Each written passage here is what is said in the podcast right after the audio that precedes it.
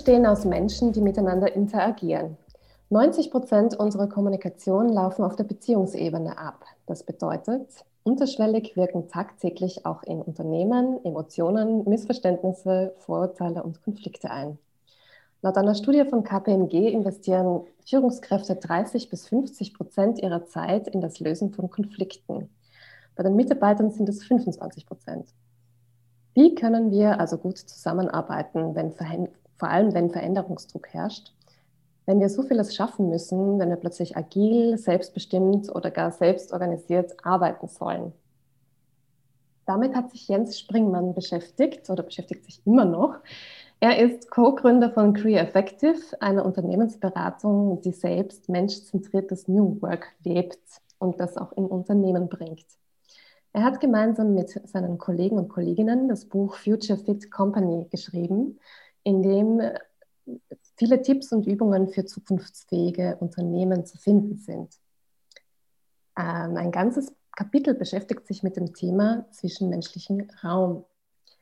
Darüber hat Jens so einige Tipps und Ratschläge parat und möchte auch ähm, über seine eigenen Erfahrungen erzählen. Darüber wollen wir heute sprechen. Herzlich willkommen zum Podcast Arbeit mal anders. Und Jens, ich freue mich sehr, dass du da bist. Ja, hallo Nicole. Freut mich, dass ich dabei sein darf. Jetzt habt ihr bei äh, Cree Effective ähm, ein Unternehmen, eine Unternehmensberatung, die auch als Labor dient, schreibt ihr in dem Buch. Ähm, das heißt, ihr habt einiges, das ihr da so an Tipps und Übungen gebt, auch selber ausprobiert. Wie ist es denn im Bereich Kommunikation? Ähm, ihr schreibt auch darüber, ihr habt gewaltfreie Kommunikation ausprobiert. Wie seid ihr da vorangegangen?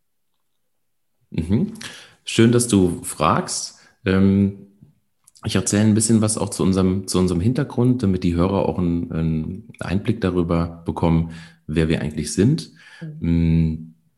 Ich bin das gleich vorweg nicht Co-Gründer von Crefective, mhm. sondern ich sage mal, normaler Angestellter. Aber in Zeiten von New Work und Selbstorganisation ist ja immer so die Frage, was ist da eigentlich ein normaler Angestellter? Ähm, ich sehe mich eigentlich, weil wir sind zu siebt, ein kleines Team, als vollwertiges Teammitglied, ähm, ob ich jetzt irgendwie Anteile habe oder nicht. Und äh, so sehen wir uns eigentlich auch alle äh, gemeinsam im Team, wobei es eigentlich einen Geschäftsführer gibt und auch Gesellschafter, weil es einfach noch hm, formal juristisch so sein muss. Da arbeiten wir aber eben auch dran und schon eigentlich die ganze Zeit, äh, seit ich dabei bin. Ich bin jetzt seit viereinhalb Jahren. Im April werden es fünf bei, bei Crew Effective. Ähm, und ich war zwei Wochen dabei. Da ist unser, ich sag mal, ehemaliger Geschäftsführer auf die Idee gekommen, wir machen jetzt mal Selbstorganisation und äh, Holocracy. Äh, mhm. falls es vielleicht dem einen oder anderen etwas sagt, hierarchiefreies Arbeiten, ähm, in Rollen sich definieren und zusammensetzen. Also wir haben da relativ schnell so an dieser strukturellen Ebene ähm, gearbeitet und wie wir operativ auch zusammenarbeiten möchten und haben über die Jahre gemerkt, diese neuen Arbeitsformen, die sind schön und gut, ähm, die führen noch dazu, dass man agiler und schneller wird, aber so diese Kommunikation im Team, da braucht es noch andere Werkzeuge. Und deswegen haben wir uns da eben auch Sachen angeguckt, wie zum Beispiel gewaltfreie Kommunikation, wie wir im Team eine Kommunikation schaffen, die uns in dieser, ich sag mal, New Work-Reise, ähm, die wir schon jetzt auch seit vier, viereinhalb Jahren gehen, ähm, einfach Wind in die Segel bläst. Was sind denn deine Erfahrungen mit der gewaltfreien Kommunikation bis dahin gewesen? Hattest du da schon Erfahrungen, Kenntnisse oder war das was Neues für dich? Für mich war der ganze Wechsel zu Crefective ähm, ein Wechsel. Ich bin mit äh, 30, ähm, ich bin jetzt 35, gewechselt zu Crefective, war vorher zehn Jahre lang bei, ich sag mal, traditionellen Medienunternehmen, Verlagshäusern und ähm, gewaltfreie Kommunikation habe ich weder im Berufsleben noch irgendwie ähm, im privaten Leben mitbekommen. Also das war auch in dem, in dem Haushalt, in dem ich aufgewachsen bin, hm, kein klares Thema, dass wir über Emotionen sprechen. Also da wurden Emotionen eher, ich sag mal, zurückgehalten für ein hehres Ziel, das äh, mittlerweile mir klar ist, nämlich ähm, Frieden, Frieden würde ich das nennen ähm, und, und, und, und, und Wohlbefinden, wobei ich jetzt in den letzten Jahren gemerkt habe, Emotionen sind immer da und Emotionen brauchen Raum und sollten auch ausgesprochen werden. Mhm. Also das ist ja etwas, was äh, im Business und auch natürlich im Privatleben, was wir so nicht sozialisiert bekommen haben, dass wir über Emotionen sprechen. Und wenn wir über Emotionen sprechen, dann sprechen wir meistens eher destruktiv darüber oder lassen sie halt einfach raus, ja, weil es nicht mehr anders geht. Ähm, jetzt ist ja die gewaltfreie Kommunikation eine sehr andere Form, als die meisten von uns das praktizieren. Nämlich, äh, man spricht in der Ich-Form über das, was bei einem angekommen ist oder auch das, äh, was in einem vorgeht. Und ich kann mir vorstellen, dass das eine große Umstellung ist und dass man sich auch komisch fühlt am Anfang, wenn man das macht. Wie, wie war das denn bei euch, wie ihr das angewandt habt? Ich bleibe jetzt mal ähm, komplett bei mir, ja, wie, ich das, wie, wie, wie, ich das so angewandt habe, weil ähm, ich würde sagen, wir im Team waren unterschiedlich weit oder sind auch immer noch unterschiedlich weit, weil es natürlich auch mit, mit Erziehung und mit Erfahrungen, die man gemacht hat und ich sag mal, auch mit psychologischer Sicherheit zu tun hat. Also wenn man als Kind schon, ich sag mal, ein Urvertrauen mit an die Hand bekommt, dann ähm, ist man vielleicht auch klarer in der Kommunikation, wenn dieses Urvertrauen vielleicht beschädigt wurde, weil ich, ich gehe davon aus, dass es eigentlich immer da. Ja, wir kommen auf die, auf die Welt mit einem Urvertrauen, weil da ist das Baby, was umsorgt wird. Ähm, aber da geht dann im Laufe des Lebens vielleicht bei dem einen oder anderen auch was verloren oder zumindest zu Bruch. Und ähm, ja, über die Emotionen zu sprechen, hat mir auch, äh, das ist mir sehr schwer gefallen, weil ich es so nicht kannte.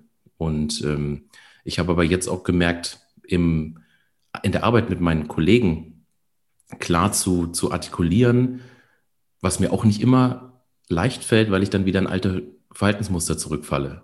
Aber ich bin mittlerweile reflektiert genug, dann nach einer Situation einen Schritt zurückzutreten und sage, das war jetzt blöd. Das war jetzt eigentlich Mist, weil du hattest es schon gesagt mit den Ich-Botschaften. Ähm, ich beschreibe eine Situation, in dem ich sage, ich habe das jetzt gerade so wahrgenommen. Ja? Ich habe das beobachtet. Und das ist ja gerade die Kunst, nicht eine Situation zu werten, weil wir sind so stark im Interpretieren. Und ähm, ich mache das mal bildlich. Wenn ich eine Situation mit dir, wenn ich jetzt zum Beispiel in einem Konflikt bin, weil ich irgendwas blöd finde, dann kann ich natürlich den Finger nehmen und zu dir zeigen, weil du gerade irgendwas blöd gemacht hast, ähm, bin ich jetzt gerade irgendwie enttäuscht. Meistens sagen wir das gar nicht, dass wir enttäuscht sind, sondern wir sagen, du Arschloch. Mhm. Ähm, wenn ich den Finger aber auf mich richte und sage, in der Situation gerade habe ich wahrgenommen, dass du eine Absprache nicht eingehalten hast. Die haben wir ja, die haben wir ja vor einer, vor einer Weile aufgestellt. Ähm, und ich dann eben das erstmal bewertungsfrei sage, wir haben das aufgestellt und ich sehe, du hast dich daran nicht gehalten. Und ähm, ich bin darüber wirklich enttäuscht. Und das macht mich irgendwie auch wütend. Also da bin ich schon irgendwie säuerlich, weil wir ja darüber gesprochen haben, dass uns das wichtig ist im Gespräch. Und also du artikulierst dann sehr wohl auch die Emotionen, die du gerade hast. Ja. Ohne, ohne allzu sehr die Emotionen vielleicht rauszulassen. Also, oder, oder kann man da, darf man da auch schon jetzt das Wütend sagen? Das sollte man sogar sagen. Sollte man, das, ja. Das, das, soll, das sollte man sogar sagen. Ähm, ich, ich würde sagen, ich war als Kind sehr, sehr viel wütend, durfte es aber nicht sein. Und ich glaube, so geht es sehr, sehr vielen, die eine, die eine Trauer, auch, ja. Und die, also die, das sind diese echten Gefühle. Ja? Man spricht bei der GfK auch von äh, Pseudogefühlen und den echten Gefühlen. Und ich sag mal sowas wie, ich bin, ähm, ich bin zum Beispiel traurig oder ich bin wütend. Mhm. Das sind, das sind so richtige Emotionen, die man auch mit dem Körper spürt. Und ähm, es ist ja gerade auch ganz viel. Ein echtes Gefühl, dann eine ja, echte Emotion. Es ist ja gerade auch dann ganz stark dieses Thema Achtsamkeit. Ähm, was auch in diesem New Work-Kontext mitschwimmt. Und eigentlich ist es für mich diese, diese echten Gefühle wieder spüren und die, und die, die auch zu artikulieren, weil das kommt beim anderen auch an. Ich spüre jetzt gerade wirklich Wut. Und ich habe mir als Kind ähm, immer diese Wut abtrainiert, weil ich im Sinne der Harmonie diese Wut nicht nach außen zeigen durfte. Und ähm, manchmal braucht es aber, dass man das benennt. Und indem ich das auch artikuliere, kann der andere auch etwas damit anfangen. Also ähm, mir wurde auch zum Beispiel lange nachgesagt, ich bin so wie so ein brodelnder Vulkan. Da brodelt es unter der Oberfläche und dann explodiert er. Mhm. Warum, warum nicht schon das Brodeln kommunizieren? Denn die Leute können mit dem Ausbruch meistens gar nichts anfangen, weil das ist dann irgendwie schon Eskalationsstufe 10. Mhm. Ähm, und warum nicht vorher schon über Kommunikation das Ganze anwärmen? Wie es mir gerade geht. Also das ist ja gerade auch das, das, das Charmante, ähm, wenn man New Work eben vom Kickertisch, das ist dieses, dieses pauschale Bild, ähm, hinzieht zu, auf diese Kommunikationsebene, über die wir jetzt gerade sprechen. Ähm, dass wir wieder ganz klar bei uns sind, dass wir die Emotionen, die wir in uns haben, zulassen, die überhaupt sogar auch erstmal spüren, spü also zulassen, dass wir sie spüren und dann auch zu artikulieren. Ja, also ich glaube, es wird ja im Business-Kontext doch eher als Tabuzone, in die Tabuzone verfrachtet, wenn es um Emotionen geht. Und ähm, gerade negative Emotionen wie Wut oder Frust oder also Wut oder Ärger oder Traurigkeit ähm, werden ja eher unterdrückt, weggeschoben und das kommt dann eher im Privatleben raus. Ja, entweder im Privatleben oder es explodiert dann doch die Person irgendwann einmal im Meeting, weil es einfach mehr anders geht. Aber im Grunde ist es doch etwas, was als unprofessionell gilt und ähm, ja, was man so halt im Business nicht haben möchte. Gibt's auch das ist die Frage. Mhm. Das ist die Frage, was man da haben möchte. Mhm. Denn wie schon gesagt, die Emotion ist immer da. Ja. Und ähm, bleiben wir bei Wut und bleiben wir bei Traurigkeit. Zum Beispiel glücklich sein ist ja auch eine Emotion. Ähm, die kann man auch artikulieren. Manchen Leuten sieht man das an, aber man kann ja auch darüber sprechen, dass man sich gerade glücklich fühlt oder dass man glücklich ist ähm, und Freude äh, verspürt. Weil das ist ja vielleicht auch etwas, jemand, der immer nur über Freude und über Glück spricht, dem wird dann ja auch schnell de, der Makel angehangen, ah, der ist irgendwie ein bisschen spinnernd. Ne? Mhm. Ähm, und also diese, wie gesagt, diese Emotionen sind immer da und wir haben vielleicht auch falsche Bilder im Kopf, weil Wut auf der Arbeit ist vielleicht der Chef oder jetzt die Chefin, ähm, da mache ich gar keine Unterschiede, die mit der Faust auf den Tisch haut. Aber das ist eigentlich nicht das, was die gewaltfreie Kommunikation möchte. Und gewaltfreie Kommunikation für diejenigen, die ähm, damit noch keine Berührungspunkte haben, es geht gar nicht um dieses körperliche Gewalt, sondern es geht um wertschätzende Kommunikation. Und ähm, wertschätzende Kommunikation ist genau das, dass ich nicht mit dem Finger auf dich zeige, sondern dass ich bei ja. mir eben anfange. Und damit mache ich dem anderen ja eigentlich ein Angebot. Ähm, ich empfinde gerade irgendwie diese Emotion und möchte dir eigentlich zeigen, warum das so ist. Ja. Ich reiche, und das ist eigentlich Stärke. Ich reiche dir die Hand und sage, hier, ich bin gerade wirklich wütend. Und ich möchte, dass du das verstehen kannst. Und, wichtig ist, glaube ich, auch, dass man wirklich bei sich und seiner Emotionen bleibt und die artikuliert und nicht zum Beispiel jetzt sagt, ähm, Ich-Botschaften sind ja wichtig und dann sagt man, ja, ich habe das Gefühl, dass du ein Arsch bist oder ich habe das Gefühl, dass du äh, unfähig bist. Das ist jetzt vielleicht nicht so damit gemeint, nur damit wir das auch klarstellen. Ja, natürlich, natürlich. Das ist, also das ist eigentlich dieses Du Arsch in einer anderen Form gepackt. Aber das ist genau das, was wir ja nicht wollen, weil das ist ja dann so, äh, ich halte dir die Hand vor und sage, du bist ein Arsch. Damit kann er ja nichts anfangen. Weil wie ist die Reaktion auf du Arsch? Naja, ich denke dann auch du Arsch. Mhm. Ähm, und das ist ja blöd, weil es geht um Lösungsorientierung und ähm, die gewaltfreie Kommunikation will ja auch am Ende, dass ich als derjenige, der ähm, eine Emotion spürt, das ist ja meistens aus einem Bedürfnis heraus. Mhm ich habe ein Bedürfnis und dieses Bedürfnis wurde verletzt. Also zum Beispiel ist mein Bedürfnis Sicherheit.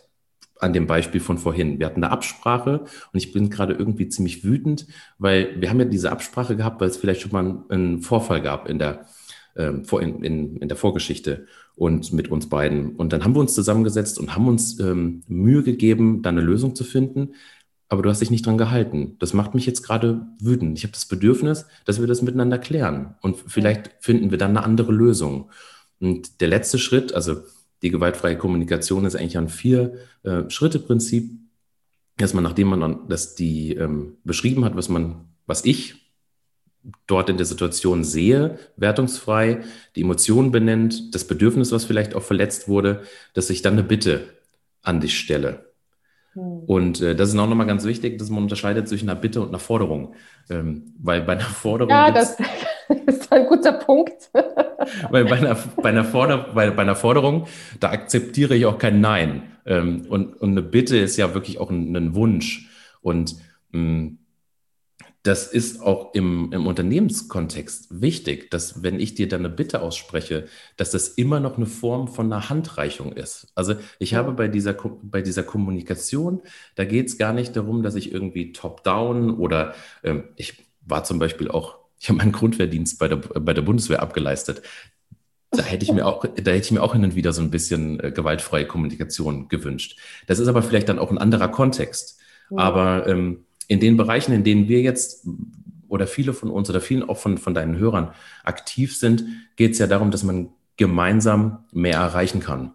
Und äh, da liegt für mich ganz stark die Kommunikation, also ist die Kommunikation ein ganz starker Schlüssel dafür. Es geht ja auch nicht darum, dass wir jetzt alle lieb sind zueinander, um des Liebseins zu, äh, also diesen einen Selbstzweck zu erfüllen. Mhm. Ähm, wir wollen jetzt auch nicht kuscheln und so, sondern wir wollen ja Dinge auf den Tisch legen und konstruktiv miteinander etwas besser machen und wieder auf eine produktive Ebene kommen miteinander. Ähm, mhm. Weil ja. unterschwellige Konflikte, wie ich auch eingangs gesagt habe, ja sehr, sehr stark auch in die Produktivität hineinwirken und da auch vieles blockieren in Unternehmen. Ja, nicht nur die Unternehmen werden blockiert, also es ist ja allerlei. Ähm, also wenn wir jetzt beide in einen Konflikt gehen, dann äh, macht das ja etwas mit uns beiden. Mhm. Ähm, das macht mit, etwas mit unserer Leistungsfähigkeit, weil diesen Konflikt, wenn der auf der Arbeit ausgetragen wird, den nehme ich hier mit nach Hause. Den nehme ich mit äh, zu meiner Frau, den nehme ich mit zu meinen Kindern. Ähm, vielleicht kann ich schlecht schlafen. Und es ist doch irgendwie eine Sehnsucht, dass das gelöst wird. Und ähm, wer sollte es denn lösen, wenn nicht wir beide? Und dieser Kuschelkurs, den meinte ich ja mit Frieden und Harmonie. Das ist ein Fall, also das ist für mich auch manchmal ähm, ein falscher Trugschluss, dass wenn man eben nicht miteinander spricht, dass dann irgendwie alles weg ist. Mhm. Und was passiert, wenn wir nicht drüber sprechen? Einer von uns wird weg sein, weil er am Ende des Tages sich irgendwann dazu entscheidet, ich halte es nicht mehr aus und verlasse das Unternehmen. Und ähm, das will ja auch keiner. Und ich sehe, es hat vielleicht auch etwas mit Erziehung so der letzten Jahre zu tun. Ich bin ja auch ein Millennial, ähm, Jahrgang 85. Ähm, wir sind vielleicht auch, na, obwohl, jetzt bin ich wieder sehr pauschal, weil ich hatte ja, ich hatte darüber gesprochen, dass ich zu Hause eben mh, hm, das Kommunizieren von Emotionen gar nicht so gelernt habe. Deswegen sollte man gucken, dieses du bist jetzt Millennial und du hast das irgendwie beigebracht zu Hause und äh, du hast ja auch alle Möglichkeiten, wird immer gesagt. Das stimmt ja so gar nicht, weil es gibt ja doch immer Nuancen dort drin. Aber die Generation von Arbeitnehmern, die jetzt nachkommt, die hat eine ganz andere äh, Vorstellung von Arbeit. Und viele, nicht alle, aber viele wollen auch, dass mit ihnen auf Augenhöhe kommuniziert wird. Und das ist im Grunde für mich auch äh, wichtig, dass Augenhöhe nicht nur heißt, wir äh, diskutieren auf der Sachebene auf Augenhöhe, sondern auch auf der Beziehungsebene sollten wir auf Augenhöhe miteinander kommunizieren. Was aber also auch wirklich nicht heißt, dass äh, die Generation Z und Y das gelernt hat, muss man auch dazu Nein. sagen. Also das ist, glaube ich, etwas, wo wir alle äh, uns am Schopf packen können und ja. was, was ähm, erlernen können, weil auch die haben Eltern, die das nicht gelernt haben unter Umständen. ich habe mich gerade ertappt. Ja, ich habe mich, ich, ich, ich, ich habe mich gerade ich habe mich gerade ertappt, wie, wie, ich selbst wieder so ein Pauschal so ein Pauschalurteil ähm, ge gefällt habe und ja, das da ist auch etwas, was sehr oft kommuniziert wird oder, oder weitergegeben wird. Das sind so Pseudo-Wahrheiten in meinen Augen, die, wenn man genauer hinschaut, eben nicht stimmen. Ja. Hm.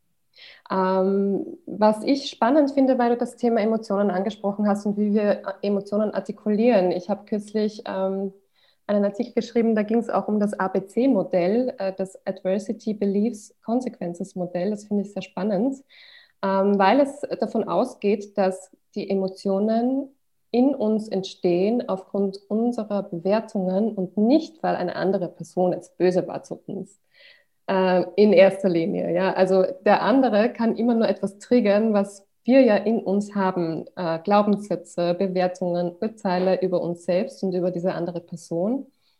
Ähm, und dann entsteht erst die Emotion. Und ich glaube, dass diese Information oder dieses Wissen schon ganz viel bewirken kann, wenn man da umdenkt. Ja, also das heißt, ähm, der Kollege ist äh, fies zu mir oder ist pumpig. Und ich reagiere natürlich auch pumpig zurück, ohne das zu reflektieren, ohne innezuhalten. Und wenn ich da aber kurz innehalte und schaue, was passiert dann in mir, was denke ich mir gerade, ja, was, was hat er schon wieder und er hat was gegen mich und keine Ahnung, irgendwelche Gedanken, die da kommen und die dann diese Spirale erst in, in Gang setzen. Und dann erst werde ich wütend. Und da innezuhalten, durchzuatmen und mal zu sagen, okay, das ist jetzt sein Problem, sein Ding, der, dem ist irgendwas über die Leber gelaufen, hat mit mir vielleicht gar nichts zu tun. Und dann kann man auch anders reagieren drauf. Verwendest du auch solche Methoden, also dieses Innehalten oder wenn jemand jetzt dich äh, wirklich konfrontativ angeht, was ja wahrscheinlich in eurem Unternehmen jetzt eh nicht so oft passieren wird, oder doch? Also wie, was machst du? Zählst du bis drei, atmest du durch, gehst du eine Runde spazieren? Also wie kommst du dann weg von dieser Emotion? Oder mal wieder runter, bevor dann irgendwas eskaliert? Ja, du siehst mich gerade nicken. Hm. ja, das sieht man natürlich jetzt nicht im Podcast. Ja, das ist eine, ähm, das ist eine sehr spannende Sache. Ähm, gleichzeitig möchte ich sagen, der Sender von der Botschaft ist eigentlich nie frei von Verantwortung. Mhm. Ähm, weil es immer noch irgendwie dieses gepflegte Miteinander, also man sollte schon schauen, in welcher Art und Weise man mit anderen Personen spricht. Mhm. Gleichzeitig ist, ist, es so, aber das ist mehr so diese Ebene Lautstärke, ähm, Wortwahl und so weiter, ja. auf die man achten kann, als derjenige, der mit jemandem spricht. Du sagst aber gerade einen ganz ähm, wichtigen Aspekt. Wenn jemand oder wenn ich von jemandem angegriffen werde und der natürlich etwas trifft, was bei mir da ist, was er vielleicht gar nicht treffen möchte. Mhm. Passiert ja hab, auch immer wieder. Ja, ja ich, ich, ich habe auch bei, bei, bei Crefective gelernt, das Wort, es resoniert mit mir. Das kann ja auch ein positiver Effekt sein. Jemand sagt etwas und es resoniert positiv mit mir. Mhm. Aber ähm, wir spüren ja manchmal auch so, ich sag, sag mal, negative Emotionen, weil es resoniert mit einem Glaubenssatz, den wir haben. Mhm. Du bist zum Beispiel ja. nicht gut, du bist zum Beispiel nicht gut genug. Ich setze mich gerade ganz stark mit dem Thema Selbstwert auseinander. Mhm. Und wenn mich jemand auf der Ebene, ich sag mal, triggert, dann ist sie, diese innere Stimme bei mir ganz, ganz stark. Ja. Das war jetzt nicht gut genug und es reicht nicht. Und was will er jetzt eigentlich von mir? Habe ich nicht genug gemacht? Verdammt. Und derjenige will das vielleicht gar nicht in dieser Stärke. Aber das schallt, das ist wie so ein Stein, der in den Teich geworfen wird. Diese Wellen, die werden bei mir innen viel, viel größer, als der andere, genau. das, vielleicht, als der andere es vielleicht sieht. Ähm, und in, in Meetings bei uns, ich, ich spreche dann manchmal auch ganz offen an, dass ich sage, da wurde jetzt im Grunde ein Haken ausgeworfen, in den ich mich dann wieder einhake. Also mhm.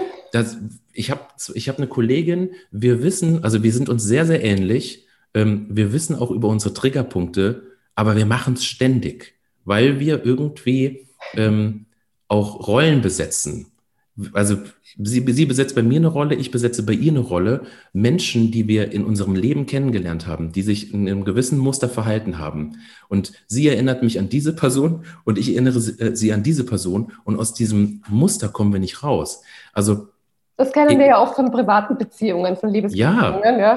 Aber, so, aber so, ist es, so, ist es, so ist es natürlich auch äh, im Berufsleben. Mhm. Ähm, als junger Berufsanfänger nach der Uni kann ich ganz ehrlich zugeben, ich bin ein Scheidungskind, bin ohne Vater aufgewachsen. Meine ersten Führungskräfte waren für mich immer irgendwie ein Vaterersatz. Und das hat so stark etwas in mir getriggert, äh, wenn mich diese Führungskräfte nicht geführt haben, wenn diese Führungskräfte mich nicht an die Hand genommen haben, wenn die mich nicht wertgeschätzt haben. Und es war egal, was die gesagt haben. Und vielleicht haben sie es überhaupt nicht so gemeint. Aber in mir hat das so stark resoniert. Und das ist genau dieses Thema, ähm, was du jetzt sagst. Und in der Kommunikation ist es in meinen Augen ganz, ganz wichtig, sich zu überlegen, was passiert da eigentlich? Also genau dieses in dem Moment einen Schritt zurücktreten und zu sagen, okay, wo gehen jetzt diese Wellen in mir, in, in diesem Bild zu bleiben? Jemand schmeißt den, den Stein in, in ein Gewässer. Wo gehen diese Wellen jetzt hin? Was macht das eigentlich? Und ähm, ich hatte auch vor Crefective nichts damit am Hut wie Emotionen. Wo spüre ich die im Körper? Ähm, mhm. zieht, das, zieht das meine Schultern runter oder habe ich irgendwie brennende Füße? Ich dachte, das ist doch irgendwie alles Mumpitz. Ähm, und ich muss sagen, da habe ich mich auch ganz stark gewandelt, weil da, da wurde mir auch in Hand gereicht und, und ähm, da kann jetzt vielleicht der eine oder auch sagen, nee, das ist nichts für mich. Aber wenn man mal Emotionen mit dem Körper auch spüren ähm, hm. darf und das zulässt, dann ist man wieder ganz stark mit sich selbst verbunden. Und ähm, wir sprechen ja über New Work und für mich ist ganz stark New Work dieses, ich habe gestern einen, einen, ähm, einen Post von Ali Malocci äh, gelesen, ähm, ist ja auch Österreicher, dass wir eigentlich die Stärke oder das, das ähm, derjenige, der wir sein möchten, der ist bei uns, der ist in uns drin. Ähm, der ist aber so verschüttet also mhm. wir sollten eigentlich aufhören, ich kann es nicht im, im O-Ton wiedergeben, ähm, aber irgendwie immer mehr lernen zu wollen und dieses Ich besser zu machen, weil die ganzen Anlagen sind ja drin. Nur müssen wir. Mehr nach innen zu schauen und ja. nicht nur alles vom Außen zu holen. Ja. Von außen zu holen und diese Selbstoptimierung zu betreiben. Ja, und das, das ist vielleicht ein hehres Ziel und ähm, vielleicht ist es auch ein bisschen illusorisch, aber sich nicht immer verstellen zu müssen ähm, in der Art, wie wir handeln und vielleicht auch in der Art, wie wir kommunizieren, weil wir es anders gelernt haben, sondern wieder echt zu kommunizieren. Das ist für mich eigentlich auch New, New Work. Und da bin ich dann sehr dankbar für, ähm, ich sag mal, Werkzeuge oder Tools, die ich kennenlernen konnte und die wir auch im Team für uns definiert haben.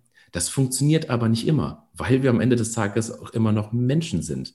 Ähm, wir haben aber bei uns im Team gemerkt, dass es sehr, sehr wertvoll sein kann, nicht nur so auf der, ich sag mal, operativen und ähm, strukturellen Ebene New Work zu betreiben, sondern auch, ähm, wir haben ja neben dem Zwischenmenschlichen auch noch eine, einen individuellen Raum, den wir im Buch ähm, besch auch beschreiben. Sehr das, interessantes Kapitel, ja. Dass, dass, man seiner, dass man seiner eigenen Stärken und, äh, und Ziele sich auch bewusst wird. Ja. Denn ähm, das ist eigentlich so dieses, ich kann ja eigentlich nur in meiner Mitte, wird ja oft gesagt, äh, sein, wenn ich mich selbst kenne. Und dann ist eigentlich die zweite Schritte, der, der, der zweite, der, die zweite Stufe, ähm, zu sagen, wenn ich mich selbst kenne, weiß ich, wie ich zum Beispiel auch kommunizieren kann und möchte. Und dann sind wir eigentlich erst in dieser, ich sag mal, operativen und strukturellen Ebene. Ja. Also es sollte eigentlich von innen, vom Einzelnen, vom Innen nach außen gehen. Also diese Veränderung beginnt bei jedem Einzelnen glaube, das ist auch ein sehr, sehr wesentlicher Punkt, den wir bei New Work sehr, sehr oft vergessen, weil wir uns äh, mit Prozessen und Strukturen beschäftigen und Organisationsformen, aber überhaupt nicht mit dem Individuum und mit der Psychologie dahinter. Und ich glaube, das habt ihr auch in dem Buch ähm, sehr gut beschrieben, dass eben das Individuum an erster Stelle kommt und dann geht es in das Ich und Du und Wir und dann geht es auf die, auf die strukturelle Ebene. Ja, also da, da stimme ich dir völlig äh, zu, denn bei mir dieser Veränderungsprozess, ich habe ja gesagt, ich habe zehn Jahre lang in, einer, in traditionellen konservativen Unternehmen gearbeitet. Ähm, und ich musste auch erstmal mindestens die ersten zwei Jahre mit mir ganz stark ähm, ins Gericht gehen und, und sagen, was machen wir hier eigentlich? Also diese Art zu kommunizieren ist irgendwie komisch. Ähm, das bin ich nicht, das bin ich nicht gewohnt. Also jeder Einzelne sollte, spreche bewusst nicht im Muss, sondern sollte, weil es ist ja jedem auch ähm, offen gelassen, ob er dorthin kommen möchte und ob er sich darauf einlässt.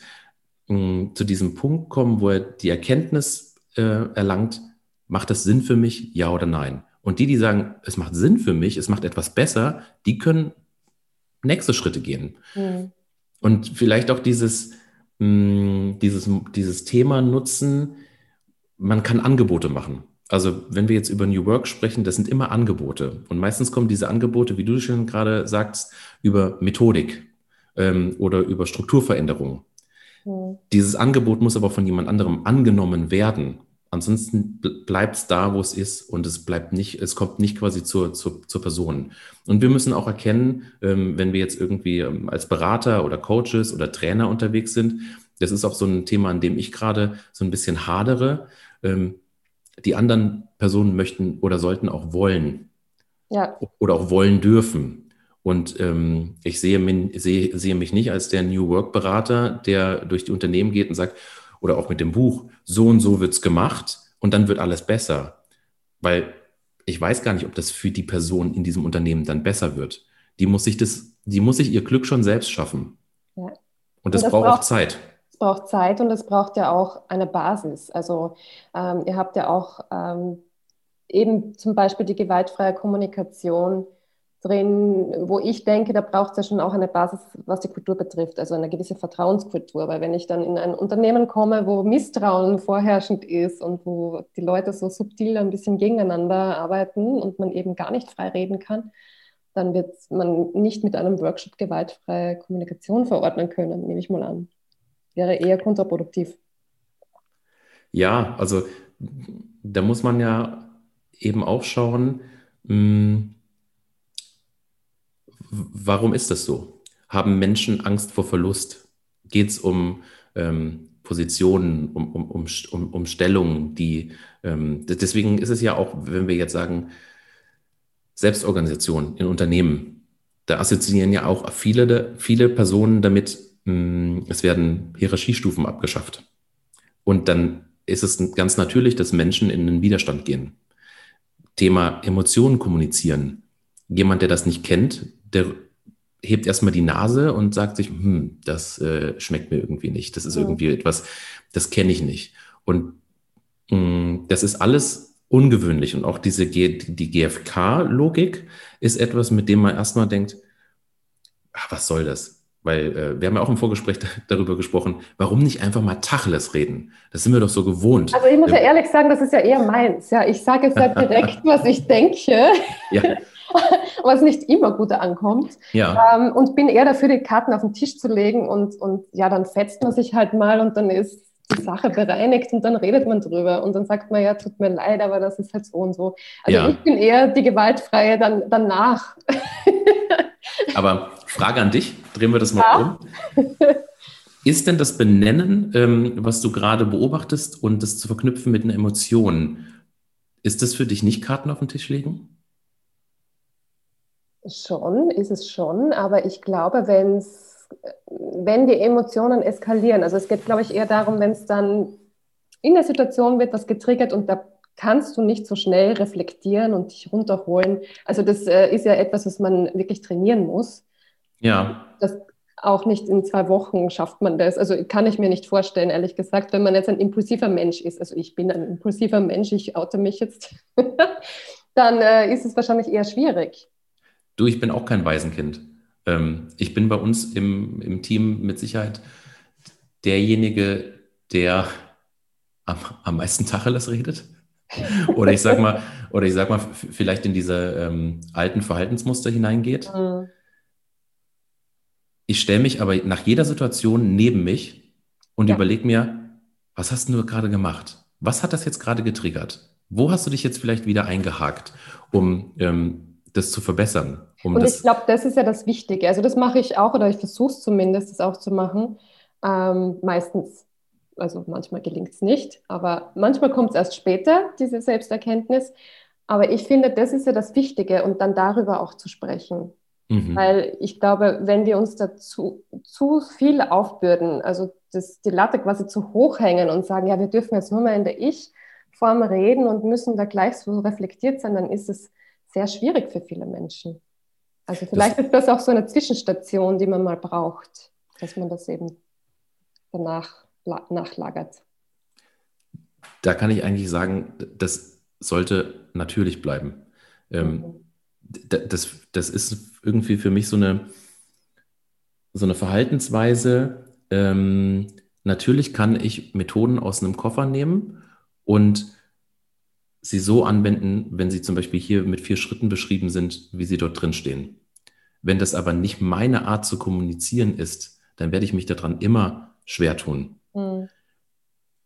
Und ich muss ganz ehrlich sagen, ich sage ja, ich verlasse dann hin und wieder, weil zum Beispiel der kleine Junge in mir, gar nicht der erwachsene Jens, der dann vor einem sitzt, sondern der kleine Junge, der irgendwo mal verletzt wurde, der wird dann getriggert. Und äh, der schubst den erwachsenen Jens mal so richtig schön zur Seite und sagt, so, jetzt wird hier mal getrommelt und äh, Tacheles. Und dann gehe ich nicht in, ich habe das beobachtet, die Emotion ist rausgekommen. Nee, da kommt die Emotion sofort auf den Tisch. Ja. Aber der andere, der andere ist häufig damit ähm, ja, überfordert oder dann eben auch verletzt. Und ähm, dann mache ich mir, wie gesagt, in der Situation Gedanken, wie hättest du es denn anders machen können? Und ich nehme auch wahr, dass der andere verletzt ist. Weil wenn ich einfach nur mit dem Tisch auf, ähm, mit, mhm. mit, der Faust auf den Tisch schaue, dann will ich ja vielleicht auch gar nicht wahrnehmen, was es beim anderen ausmacht. Mhm. Und dieses sich in die, in, in die Position des anderen zu begeben, das ist vielleicht auch noch, ich sag mal, so ein Mehrwert, wenn man GFK oder die Art zu kommunizieren, diese offene Kommunikation auch wertschätzt und auch nutzt, ähm, dass man sich überlegt, wie ist denn das jetzt beim anderen angekommen? Ist der jetzt vielleicht davon verletzt? Und ich muss schon ehrlich ähm, sagen, es braucht manchmal vielleicht auch direktive Ansagen. Ich habe vorhin das Thema Bundeswehr in den, in den, in den Raum geworfen, ähm, wo, man manchmal vielleicht auch schnell handeln muss.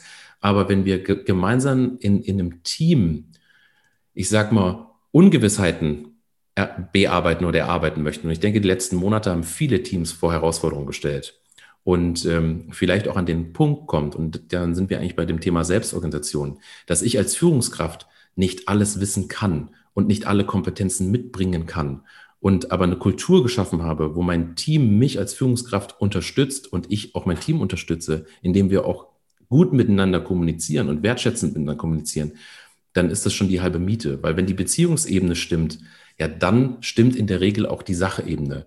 Wenn die Beziehungsebene aber irgendwie kaputt ist, dann leidet die Sachebene. Und wenn wir in Organisationen sind, die irgendwie ähm, vorankommen möchten, dann ist es doch wichtig, dass das eine gute Balance zwischen Sachebene und Beziehungsebene am Ende des Tages ähm, oder eigentlich permanent, dass das gewährleistet wird. Und man kann Dinge, die schief laufen, ja auch viel schneller und besser ansprechen, wenn die Beziehung passt. Ja. ja. Ähm, wie was rätst du denn jetzt äh, Unternehmen oder kann man das überhaupt raten, ähm, wie sie ihre Kommunikation verbessern oder wann sie ihre Kommunikation auch verbessern können? Weil ähm, wenn jetzt schon der Veränderungsdruck so hoch ist und wir in einer Krise uns befinden und ganz viele Dinge verändern müssen und reagieren müssen und dann auch intern noch die Kultur verändern müssen, dann ist es ja sehr, sehr viel. Wo setzt man da denn am besten an? Mhm. Einfach das mal zu thematisieren, dass es überhaupt so ist. Also da würde wäre vielleicht auch ein Hebel, dass, dass es einfach so ist, dass Beziehungen sehr wichtig sind und wie sich das auch auswirkt? Ja, das ist die Frage, ob man das immer alles muss, weil, mhm. weil ich jetzt bei dir auch ganz viel müssen ähm, im, in der Formulierung gehört habe.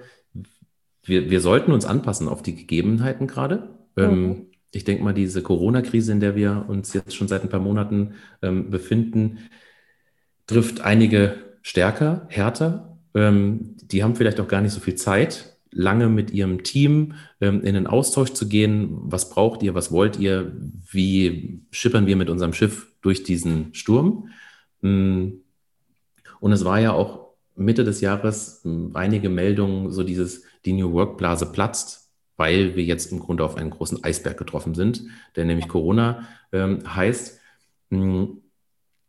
Ich finde aber jetzt in der jetzigen Zeit ist es umso wichtiger, dass man miteinander kommuniziert. Und wir kommunizieren bei uns ganz viel auch über Remote.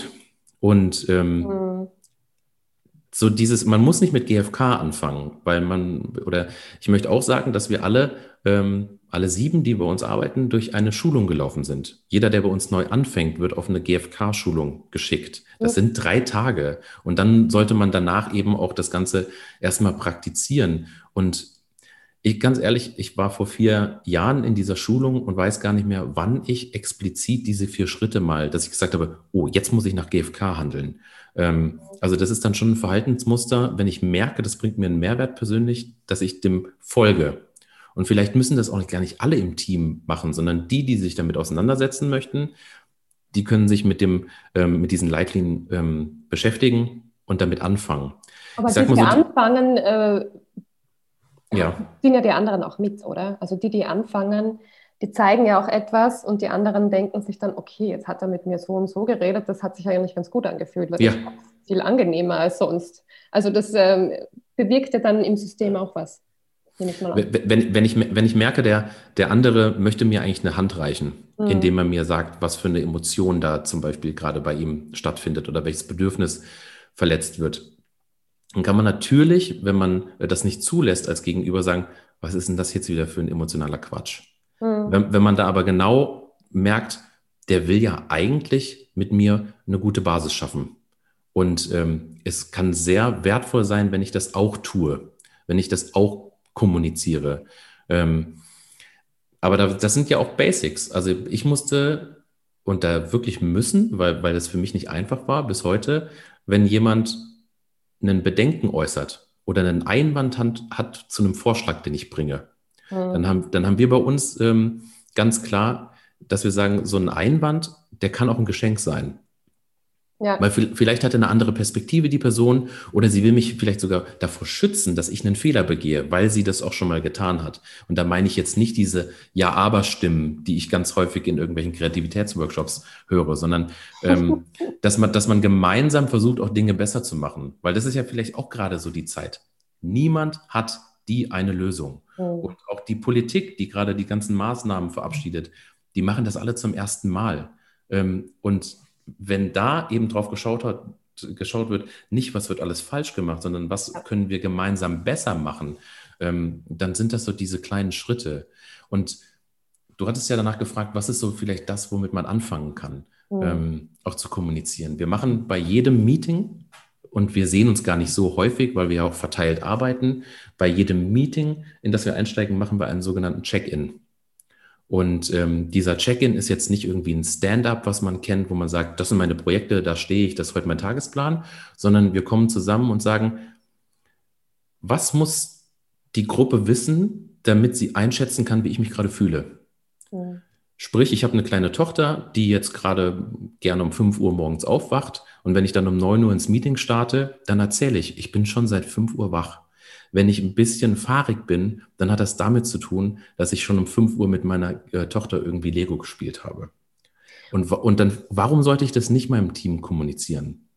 Und ich glaube, das ist, wäre eine wichtige Info für die Person, die du dann vielleicht fahrigerweise auch ein bisschen anfährst ja. und die sich denkt, du hast ein Problem mit ihr. Und in Wirklichkeit ja, genau. ist es aber nur, weil du schon, weil du nur fünf Stunden geschlafen hast, weil du seit fünf Uhr früh wach bist oder wie auch immer. Also ich glaube, dass diese Informationen schon wichtig sind. Da geht es jetzt nicht um Gedudel, dass man jetzt sagt, okay, du äh, musst jetzt alles mitbringen, was du privat machst und, und dann nee. Strictes machen. Und ganz wichtig ist, ähm, das möchte ich jetzt wirklich nochmal sagen und fett unterstreichen, das alles beruht auf Freiwilligkeit. Hm. Deswegen tue ich mich auch so schwer, wenn man sagt, wir führen jetzt New Work ein oder wir führen ja. jetzt GFK ein. Es wird Menschen geben, ähm, die brauchen Zeit. Ich habe auch lange gebraucht, mich darauf einzulassen. Und es wird auch Menschen geben, die sagen, das ist nichts für mich. Und ähm, diejenigen werden weiterhin dabei bleiben und vielleicht an den Punkt kommen, wenn, ich sag mal, so eine Graswurzelgeschichte im Team passiert und einige wenige vielleicht damit anfangen, so zu kommunizieren und man doch irgendwie spürt, da ist was. Und vielleicht lasse ich mich mal drauf ein. Vielleicht nicht jetzt, aber vielleicht morgen oder vielleicht übermorgen dann ist das auch schon okay. Ähm, aber ich so von, von, von, von meiner Warte sehe, dieses über Emotionen sprechen, man muss immer aufpassen, dass man nicht irgendwie so stark verkopft, sondern immer noch im Gefühl bleibt, ähm, macht sowohl mein Arbeitsleben besser als auch, auch mein Privatleben, weil ich auch mit meiner Frau ganz anders kommuniziere seitdem. Ja, das heißt, es hat, du merkst einen Unterschied, dass der sich worin äußert?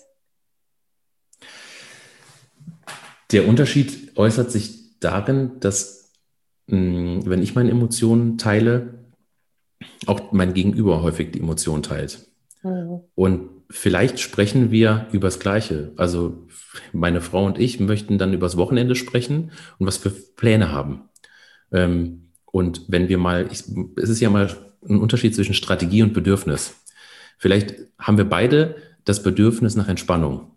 Mhm. Für mich ist manchmal Entspannung. Ja, ich bin ein Mann, ich bin mit der Playstation groß geworden, mich einfach mal vor die Playstation zu setzen. Für meine Frau ist Entspannung, draußen spazieren zu gehen. Ich möchte drin sitzen bleiben, sie möchte draußen spazieren gehen. Wenn wir immer nur über die Strategie sprechen, sprich über das Zocken und das Spazierengehen, dann wird es da immer einen Konflikt geben. Wenn wir mal dahin kommen, was wir brauchen, um Entspannung äh, zu bekommen, dann sind wir auf einer ganz anderen Ebene. Und das ist jetzt ein Beispiel aus dem Privaten, aber das können wir jetzt auch aufs Berufliche übertragen, wo wir irgendwie Bedürfnisse spüren, sei es Sicherheit zum Beispiel als eines der Grundbedürfnisse. Weil warum schreiben wir manchmal auch E-Mails und nehmen uns immer ein CC? Ähm, das, ja. ist ein das, ist ein, das ist ein, irgendwie ein Bedürfnis. Und nee, anders. Diese, dieses NCC nehmen ist eine Strategie und vielleicht ist das für den einen ähm, sehr sinnvoll, für den anderen stößt das irgendwie äh, doof auf, weil er sagt, hm, der vertraut mir doch gar nicht. Genau. Und dann, und, und dann, und dann, und wenn wir aber genau darüber sprechen, über dieses Vertrauen und warum suchen wir das eigentlich? Sicherheit ist nämlich für jeden subjektiv. Ähm, wenn wir aber mal genau auf diese Ebene kommen und das ansprechen, dann können wir auch gemeinsame Lösungen finden. Mhm. Und ich glaube, das, das ändert sich einfach, weil man, ähm, ich sag mal, klarer mit, miteinander kommuniziert. Und weil man auch lernt, einander zu verstehen und die Bedürfnisse ja. des anderen zu verstehen, die nicht dieselben sind, die man selber hat. Mhm. Das ist auch ein, ein wesentlicher Punkt. Ja, ich glaube ja, dass es ähm, sehr, sehr wichtig ist, solche Überlegungen überhaupt einmal reinzunehmen, ob man das jetzt dann genau nach Schema gewaltfreie Kommunikation macht oder einfach Teile davon einmal ausprobiert. Ich glaube, das ist alles, was man da versucht, ist gut an sich. Also ich glaube, falsch machen kann man ja im Grunde nichts. Genau, also man, man, man kann nichts falsch machen. Und ähm, wenn man Emotionen dann spürt, wenn etwas falsch gemacht wurde, vielleicht auch dann genau diese Triggerpunkte von jemandem äh, angestoßen werden, dass man dann, wie du schon sagtest, mh, hm, vielleicht auch nicht gleich reagiert. Mhm. Ich habe auch gesagt, ich habe eine kleine Tochter. Wenn ich da bei jedem Mal sofort auf sie reagieren würde in meiner Emotion, weil mhm. Kinder sind nicht immer nur super, Kinder können auch mal nerven. Ähm, und so ist es auch mit Kollegen. Die sind auch nicht immer super, die können auch mal nerven. Aber wenn ich das immer sofort äußere, ähm, und zwar in dieser, ich sag mal, Tacheles-Haltung, mhm. dann stößt das auf, weil dann sind wir ganz schnell in, in dieser konfliktären ähm, Situation und da vielleicht auch mal innezuhalten. Und ähm, wenn ich etwas ausspreche, ich habe, äh, ich lasse mich gerade schulen in, in bewusster Sprache, in, in bewusster Kommunikation ähm, bei Lingua Interna. Ähm, das die haben auch ganz nette, ganz nette Bücher dazu. Da geht es darum, dass ich auch erstmal die 3a, dass ich erstmal atme, nee, dass ich, dass ich erstmal jemand anspreche, äh, wenn ich mit dem kommuniziere, weil wir kommunizieren ganz häufig, indem wir überhaupt nicht ähm, schauen, ist der andere überhaupt gerade aufnahmefähig. Also, dass ich dich, Nicole, jetzt gerade anspreche, dass ich dann mal ausatme. Und dieses Ausatmen ist vielleicht genau dieses Innehalten. Und dann fange ich an, die Dinge zu artikulieren. Ähm, mhm. Also ich, ich sehe, du bist jetzt gerade aufnahmefähig und bist bei mir, weil das machen die Kinder ja auch ständig. Meine Tochter ruft auch immer Papa, Papa, Papa und das macht sie so lange, bis ich hingucke. Und dann spricht sie mit mir, weil alles davor ist ja verlorene Energie. Und dieses, wir stellen Kontakt her, atmen nochmal ein, weil dann sammeln wir uns und dann sprechen wir mit dem anderen. Ähm, das ist vielleicht nochmal so eine Vorstufe und dann können wir GFK verwenden. Ich glaube, das ist eine sehr, sehr wichtige Übung, weil ähm, auch in Studien immer wieder rauskommt, dass die Kommunikation gerade zwischen Führungskräften und Mitarbeitern sehr, sehr oft zwischen Tür und Angel stattfindet. Also mhm.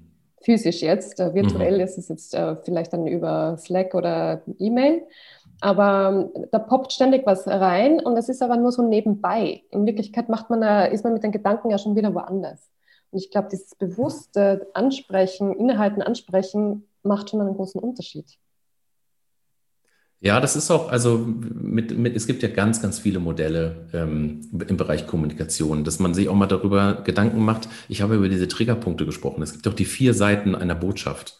Und wenn ich immer alles nur als Appell verstehe, zum Beispiel jetzt die Führungskraft, die mit mir spricht, immer nur als Appell, ich muss jetzt etwas tun, ich muss jetzt etwas tun. Und es gibt ja noch die Beziehungsebene und es gibt auch noch die Selbstoffenbarungsebene, ähm, dass ich eben nicht immer schaue, der andere möchte jetzt etwas von mir und ich gehe in die Aktion rein, weil dann bin ich ja wie ein Getriebener, sondern mal auch zu überlegen, was will er vielleicht auf einer ähm, Selbstoffenbarungsebene, auch eine Führungskraft, dass sie sagt, jetzt mach das mal. Ist es vielleicht dann gedacht so, ich bin gerade überfordert als Führungskraft, ich hätte gerne, dass du dich jetzt darum kümmerst, weil ich gerade keine Kapazitäten mehr dafür habe. Und das meine ich mit diesem, ich kriege dann auch ein besseres Verständnis für mein Gegenüber. Hm. Also das ist, glaube ich, so mein, mein Wunsch, dass wir uns besser verstehen. Ähm, wie du schon sagst, aktiver zuhören. Ist ja auch immer so diese Frage, will ich gerade eigentlich eine Antwort von dem haben und ähm, möchte ich nur etwas hören oder möchte ich ihn wirklich verstehen, dass wir uns auch Zeit nehmen füreinander, auch in solchen Zeiten wie jetzt. Ähm, ja.